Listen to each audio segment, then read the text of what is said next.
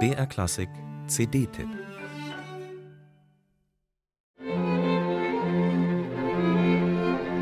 Schwammerl, das war sein Spitzname. Franz Schubert war alles andere als ein Einzelgänger. Ständig war er von Freunden umgeben, die ihn mochten und neckten. Denn Schubert war meist gutmütig, humorvoll und mit exakt 1,52 Meter nicht gerade imposant gewachsen. Den Spitznamen Schwammerl ließ er sich meist gefallen. In die Irre führt er trotzdem.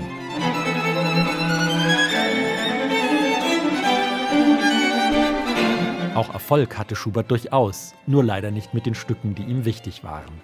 Seine Walzer verkauften sich glänzend. Viele seiner Lieder waren sogar richtige Bestseller.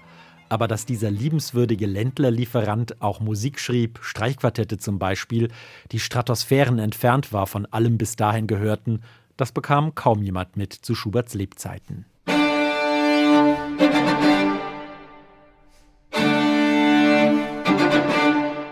In Schuberts D-Moll-Quartett Der Tod und das Mädchen beginnt die Musik mit einem Erdbeben und steigert sich überstürzt. Der Tonfall ist existenziell, gehetzt, manchmal geradezu hysterisch.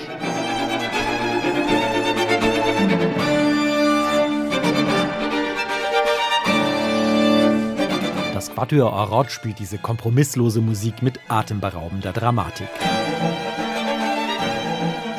Die vier Franzosen beschönigen nichts, runden nichts ab, wo Schubert scharfe Kanten setzt.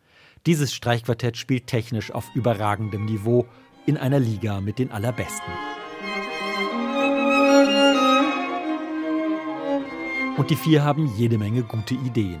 Als sie vor vier Jahren den ARD-Musikwettbewerb gewannen, waren es manchmal fast zu viele gute Ideen. Die Fantasie, etwa im freien Umgang mit dem Tempo, haben sie sich glücklicherweise bewahrt. Dabei aber an Konzentration aufs Wesentliche gewonnen. Großartig auch das Gespür für Farben und Tonfälle. Denn natürlich bleibt es nicht bei der Dramatik des Beginns. Auch Schuberts verführerische Melodiensinnlichkeit darf sich aussingen in dieser erstaunlichen Musik. Seinen Namen hat das Quartett nach dem langsamen Satz.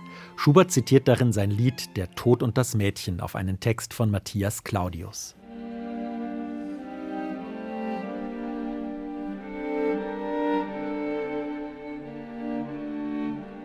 Zuerst ist der Tod der wilde Knochenmann, dann entpuppt er sich als morbider Liebhaber.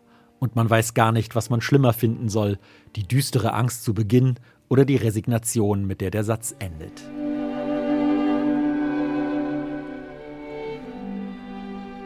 Verzweiflung in Dur, so etwas konnte nur Franz Schubert. Harmlos ist jedenfalls nichts an dieser Musik. Das gilt ebenso für Schuberts gern auch heute noch unterschätzte Frühwerke. 16 Jahre alt war er, als er ein Streichquartett in G-Dur schrieb. Es war schon sein viertes. Schubert komponierte es im Internat, im Gemeinschaftsraum, umgeben von den Gesprächen und Späßen der Freunde. Unglaublich.